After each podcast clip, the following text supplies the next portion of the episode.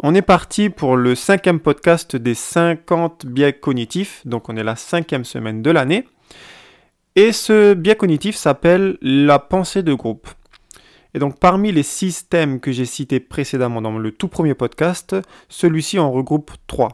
Le premier c'est le social, le deuxième c'est les croyances et le troisième c'est la politique. Encore une fois c'est trois.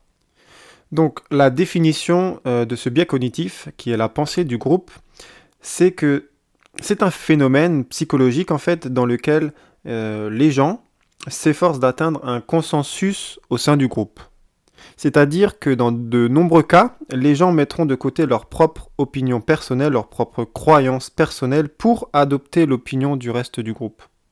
Je vais prendre un exemple très simple et qui est très facilement compréhensible. Euh, je vais te, demander de t'imaginer faisant partie d'un groupe. Et imagine que quelqu'un propose une idée que tu penses assez faible, que tu penses euh, inadéquate euh, au projet du groupe. Mais tous les autres membres du groupe sont d'accord avec la personne qui a suggéré cette idée. Que vas-tu faire? Vas-tu exprimer ton désaccord et tout simplement dire ce que tu penses de l'idée de cette personne Ou vas-tu tout simplement suivre l'opinion de la majorité? Parce que dans la majorité des cas, les gens finissent toujours par s'engager dans la pensée de groupe. Euh, tout simplement parce qu'ils craignent que leurs objections, perturbent l'harmonie du groupe, si je peux dire ça comme ça, et que leurs idées pourraient du coup amener d'autres membres à rejeter leurs idées en faveur des idées de l'autre personne.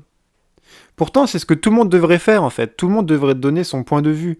Euh, il suffit pas juste de suivre le groupe. Si tu penses qu'une idée est mauvaise, qu'une opinion pareille est mauvaise, qu'un projet est mauvais, il faut le dire, il faut partager euh, ton idée, ton point de vue, et c'est comme ça que tu évites au groupe de prendre des décisions de merde en fait, et de faire des projets de merde. Parce que la pensée de groupe, en fait, ça peut amener des gens à ignorer des informations super importantes, et bah, du coup, ça les amène à, faire des mauvais choix, à prendre des mauvaises décisions. Quand j'en parle comme ça, ça me fait encore directement penser à la politique. C'est un truc de dingue. Ces deux dernières années, c'est juste un petit groupe euh, qui sont enfermés justement dans cette pensée de groupe et qui prennent des décisions pour 60 millions d'habitants, quoi. C'est encore une fois, on en revient à la politique et c'est un truc de dingue. Parce que toutes les pensées en fait extérieures au groupe sont directement balayées en touche. Il n'y a pas de confrontation d'idées, il n'y a pas de confrontation d'opinion, il n'y a pas tout ça. C'est leur opinion et c'est la seule qui compte. Et c'est justement ce qui leur fait prendre énormément de décisions de merde. Enfin bref, je vais pas m'étaler encore sur ce sujet euh, politique machin, je vais je pense que tu as bien compris en quoi ça consistait ce biais cognitif de la pensée de groupe. Donc maintenant, je vais passer euh, je vais donner deux trois conseils pour éviter justement de tomber dans ce biais cognitif.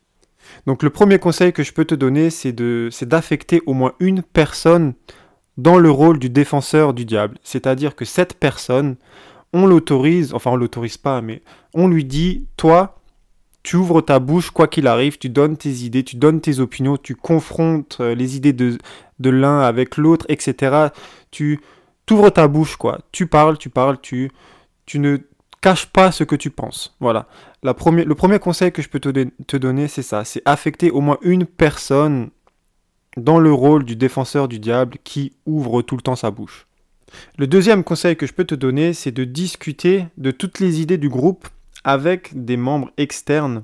Comme ça, tu obtiens du coup des opinions impartiales. Ce que justement l'État ne fait pas. Enfin voilà, je reviens dessus, mais c'est tellement facile de les prendre comme exemple. Parce qu'une personne qui ne fait pas partie du groupe euh, n'aura aucune difficulté à dire ce qu'elle pense vraiment, parce qu'elle ne fait pas partie du groupe, du coup les conséquences ne la concernent pas. Et le troisième conseil que je peux te donner, c'est de récompenser la créativité et de donner aux membres du groupe des occasions, des occasions assez régulières de, partager tout simplement leurs propres idées et leurs propres pensées. Comme ça, il n'y a pas cette peur d'être seul contre tous. Voilà, ça sera tout pour ce soir pour ce cinquième biais cognitif. Du coup, je te donne rendez-vous la semaine prochaine pour parler du sixième podcast à propos du sixième biais cognitif.